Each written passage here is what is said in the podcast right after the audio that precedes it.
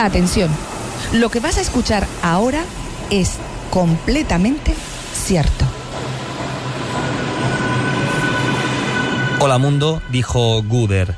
La esencia de las matemáticas no es hacer las cosas simples complicadas, sino hacer las cosas complicadas simples. Nos apuntamos a esa frase aquí en Raíz de 5.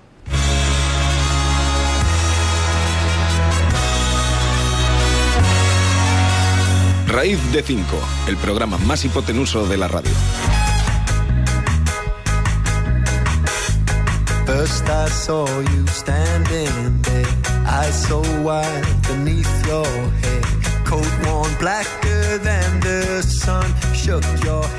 Hola, hola, buenas tardes. Estamos aquí en directo en Radio 5 Todo Noticias. Buenos días, buenas noches. Si estás escuchando el podcast, estamos en, los medios, estamos en las redes, ya sabéis, en Spotify, en Ivo, sobre todo en RTV Play. Estáis aquí escuchando un programa de matemáticas, sí, sí, habéis oído bien.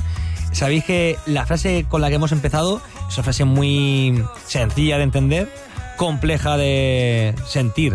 Esto lo dijo Stanley Gooder, un matemático vivo, tiene 87 años, es uno de los más importantes del siglo XX. Stanley Gooder, un matemático que veía simple lo complejo, intentaba hacer a veces complejidad de a veces las cosas simples también. Porque en realidad pensar en teoremas es una pregunta muy simple, hacerla al final un poco compleja. Es decir, irse al trasfondo del asunto también es ser, ser un filósofo de la ciencia.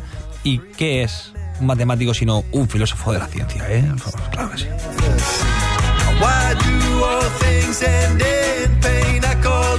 Hoy hablamos de algo que nos gusta en general, hablamos de música y matemáticas. Hoy vamos a mezclar la danza con las matemáticas y para esto tenemos aquí a dos catetos, pues de lunes, catetos aquí cuadrados. Bueno, estoy un poco poco entrenado, pero oye, esto es cuestión de ponerse. Pero cuartetos sí que somos, ¿eh? Santi García es un servidor. Y Elena Jornet, que sí que tú te has puesto fuerte, ¿eh, Elena? O sea, sí que una cateta al cuadrado. Y si hacéis así cateto cuadrado, cateto cuadrado, sabéis que podéis usar el trama de Pitágora, que gracias a vosotros, esa hipotenusa, sois los hipotenusas que hacéis posible este triángulo rectángulo. Y aquí estamos, en raíz de 5, lado 1, lado 2, pues la hipotenusa es raíz de 5. Empezamos Vamos a hacer un pequeño viaje en el tiempo, si os parece. Viaje en el tiempo, yo qué sé, vamos a irnos a... No vamos a irnos a una época, me gustaría, irme a un espacio. O sea, es que los viajes no, son, solamente son en el tiempo, sino también en un espacio. Vamos a irnos a una clase de danza, ¿sí? Y ahí hay mucha matemática. Coge la máquina, Elena, y dale a una clase de danza la que te guste. Esa escuela de baile.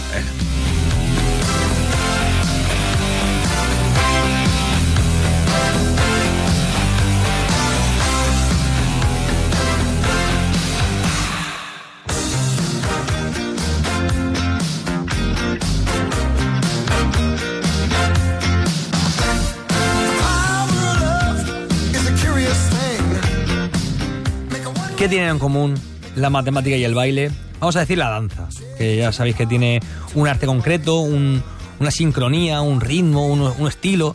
La danza y las matemáticas se relacionan a través del tiempo en el espacio. Y aquí estamos, en esta máquina que suena muy bien, ¿eh? The Power of Love, aquí como Regreso al Futuro. Es la canción que sonaba en ciertos momentos, ¿no? Sobre todo cuando viajaban al pasado. Que sabéis que esto es imposible. ¿eh? La física dice que no se puede viajar al pasado, pero sí que podemos viajar en el, tiempo, sobre todo en el espacio.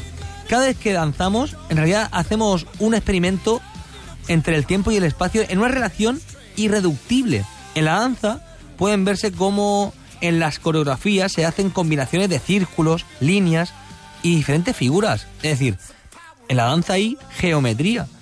De hecho, hay muchísimos GIF que podéis ver que trazan una parábola, una hipérbola, una línea recta, un círculo, por supuesto, y es pura geometría. Ya le gustaría a Euclides, en sus tiempos, siglo VI antes de Cristo, en el programa de Jordi Hurtado de la época, hacer ahí este tipo de geometrías.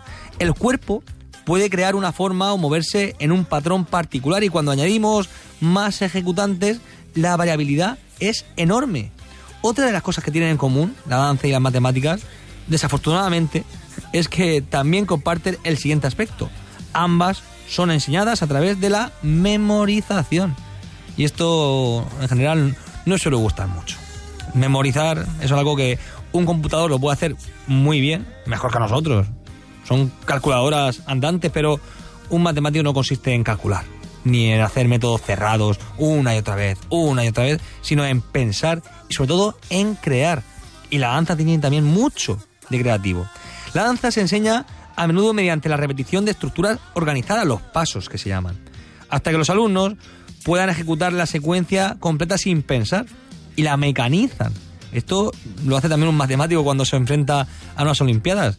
Ya hablamos aquí de Alpha Geometry, esa inteligencia artificial que conseguía hacer cinco preguntas de seis en las Olimpiadas Matemáticas, que son a priori muy creativas.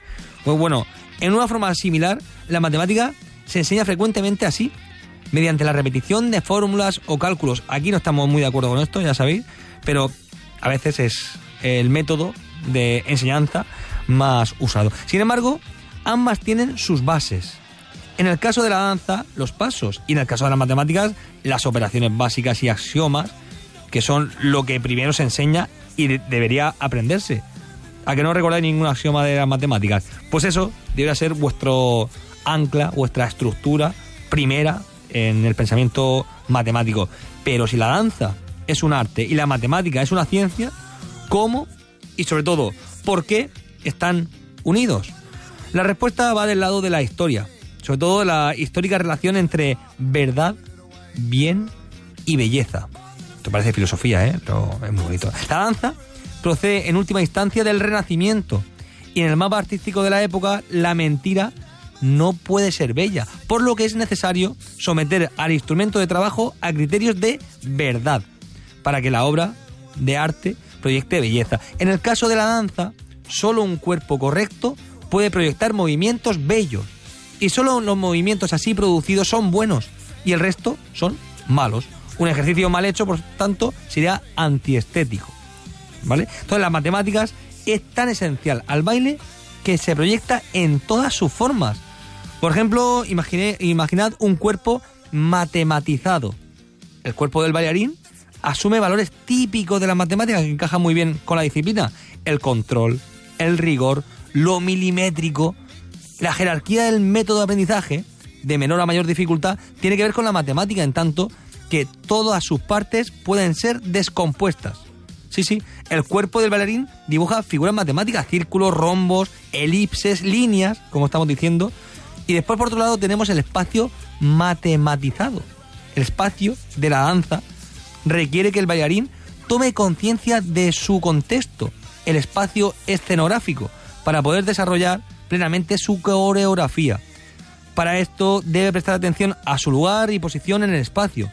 O sea, poner las coordenadas bien puestas. Y las figuras de los pasos son muchas veces realizadas en conjunto, por lo que resulta necesario que cada bailarín tenga claro su posición y su contexto. La danza pueden ser danzas individuales, por ejemplo el malambo, o danzas en conjunto, como el carnavalito, danzas de las cintas, o los casos estos que hacen eh, danzas mm, coreografiadas, o también tenemos danzas de pareja, como el gato, la chacarera, la zamba. Los compañeros pueden bailar principalmente sueltos, sin tener contacto, o bien tomados, en cuyo caso las danzas son respectivamente de pareja suelta y de pareja tomada. Geometría, sincronía, ritmo. Tenemos muchas matemáticas, pero yo quiero que escuchéis a una bailarina, porque yo no soy bailarín, yo soy un teórico. Vamos a ver a la ciencia experimental un monólogo que habla de esto, la estrecha relación entre la danza y las matemáticas. Celia Murcia. La danza no es un deporte. Ya podrías invertir este tiempo en cosas mucho más útiles, como por ejemplo estudiar matemáticas. Madre mía, la de veces que he escuchado comentarios como estos. Y un spoiler para todo lo que me quedan por escuchar es que no voy a dejar una disciplina que me encanta por vosotros. Eso sí, nunca he sabido cómo rebatirlo. Y es que aparentemente dos cosas como las matemáticas y la danza tienen en común lo que viene siendo poco o nada. Vamos, lo que tienen en común, tu plan de ir a la playa y ponerte morena con el plan que te sale rojo bamba y hasta el gorro de toda la arena que ibas en el cuerpo. Pero yo decidí que nunca más me iba a quedar callada y encontré una rigurosa investigación. No me miréis así que ni el FBI tiene mis medios, vaya. Lo que descubrí es que los bailarines se les considera una especie de calculadoras humanas. No me echéis esas caras porque es tal cual lo estáis escuchando. Seguro que todos habéis estado en fiestón de verano, saltando al ritmo de Quédate, de Quevedo con amigos. Y espero, por favor, que más de uno haya podido presenciar el arte que es ver a una bailarina en el escenario, moviéndose al son de la música. No nos mintamos, en vuestra cabeza y en la mía estos dos escenarios no tienen ninguna relación. Pero hay una cosa esencial que los une, y son las matemáticas. Mira qué cara de susto se ha quedado a todos. Sí, sí, esas ciencias odiadas y suspendidas por muchos.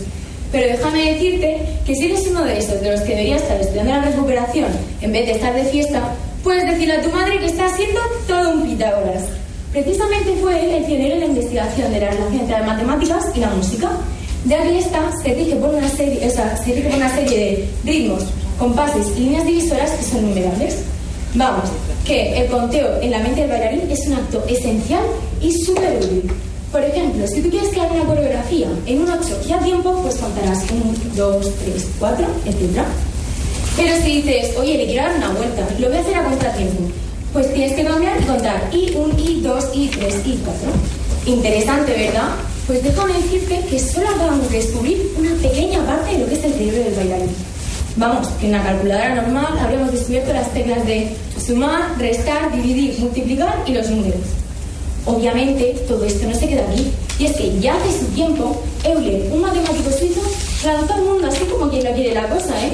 Su teorema de la rotación. Sí, sí, el de la peoncita que da vueltas. Seguro que no se esperaba que un teorema tan lógico como este pudiese saltar al lado artístico del cerebro y expresarse mediante la danza. Ya que en la progresión de un giro, tal y como este, que se ve aquí también, se puede ver la misma progresión que hace eh, la peonza en el teorema de Euler, ya que este afirma que todo movimiento de un sólido eh, rígido en un espacio tridimensional que mantenga un punto fijo debe dejar constante un eje completo, que se le conoce como el eje de simetría. Ahí es donde está nuestro gran protagonista, el eje de simetría. Refresquemos un poquito la memoria que os veo perdidos. La simetría, definida por la RAE, es la correspondencia exacta de la disposición regular de las partes o puntos de una figura o cuerpo en relación con un eje, un plano o un punto. Vamos, que os veo que parece que hablaba en chino, pero dicho de manera ordinaria, y por favor, profesor de matemáticas, no me suspenda, eh, la simetría viene siendo intentar partir una figura de manera equitativa, resultando que si esta es una figura simétrica, se eh, quedarán dos partes iguales. Este es un as en la manga de los bailarines ya que, además de para todos los giros y todas las piruetas, nos ayuda a crear unos pasos especiales, los pasos quirales, que son los que se pueden realizar tanto hacia la derecha como hacia la izquierda. Pero es que todo esto no se queda aquí. Ya os he dicho yo que este era el jefazo, ya que de, da pie a la realización de figuras geométricas, como pueden ser triángulos, círculos o este círculo que vemos en el paso Rodin, que es este que acabo de hacer. Aquí tenemos a Celia Murcia, del Instituto de Educación Secundaria La Flota, y él, el segundo premio del séptimo concurso de monólogos científicos que organiza cada año el Instituto Florida Blanca. Y estamos aquí cerrando esta semana de la ciencia maravillosa, pues con ella, con Celia Murcia, que nos ha enseñado cómo se baila con matemáticas. O podríamos decir cómo las matemáticas bailan, Celia. Pues sí, exacto. He hecho un monólogo pues, que se basaba en la relación entre la matemática y la danza. Puede ser una cosa que no parece tener mucho en común, pero hay, hay de qué contar. Eh, con matemáticos como Euler, Pitágoras o Fibonacci, pues se unen las dos cosas de manera pues, muy entrelazada y muy interna. Has sacado lo mejorcito de, los matemáticos, de la historia de las matemáticas, pero yo de danza no tengo ni idea. ¿Tú sí que haces danza? Sí, sí, sí que hago danza. Eh, pues ahora me he metido un poco más profesionalmente en una compañía, pero eh, me ha gustado desde siempre y lo disfruto muchísimo. ¿Y en qué momento viste que había esa, esa espiral de Fibonacci, ese tipo de, de fórmula de Euler que se aplica para ese, esa rotación? ¿En qué momento te diste cuenta? Pues yo cogí y dije, quiero hacer un monólogo, un tema muy difícil. Se lo dije a mi profesora, flipó la verdad, no veía ahí ningún futuro, pero me puse a investigar y después de mucho vídeo, mucha documentación, pues encontré cosas que me llamaron muchísimo la atención y en las que pues hasta estaría dispuesta a profundizar más y todo. Pues Celia, aquí si quieres profundizar más, ya sabes que este es tu programa, Raíz de 5, es tu programa amigo y que sigas así siempre tan transversal, uniendo el arte y, la ciencia, como lo hacía ya Fibonacci, como lo hacía Pitágoras, pues tú igual, una más, Celia Murcia. Muchas gracias. Gracias.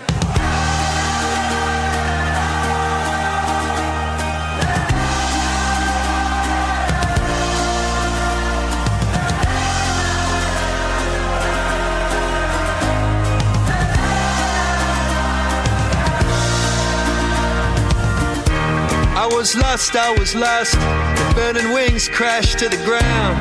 I was down and out, like a cat had been half drowned. Hemos hablado aquí del teorema de rotación de Euler de 1776, que era ese teorema. Vamos a enunciarlo de nuevo. Rotando una esfera de forma arbitraria alrededor de su centro, siempre es posible encontrar un diámetro cuya posición, tras la rotación, es igual que la inicial. Parece que el teorema dibuja precisamente en una esfera ese, ese baile, esa danza. Y hemos escuchado aquí el monólogo de Celia Murcia. El sonido indicaba que estábamos en ese teatro, en ese, ese salón de actos donde hemos celebrado esta Semana de la Ciencia, la vigésima Semana de la Ciencia que hemos celebrado aquí en la región de Murcia del Instituto Florida Blanca. Gracias a, a todos por estar ahí. Y seguimos por inducción en E más 1. Yo soy Santi García Cremades y esto es Radio 5. En Radio 5, todo noticias. Adiós. I'm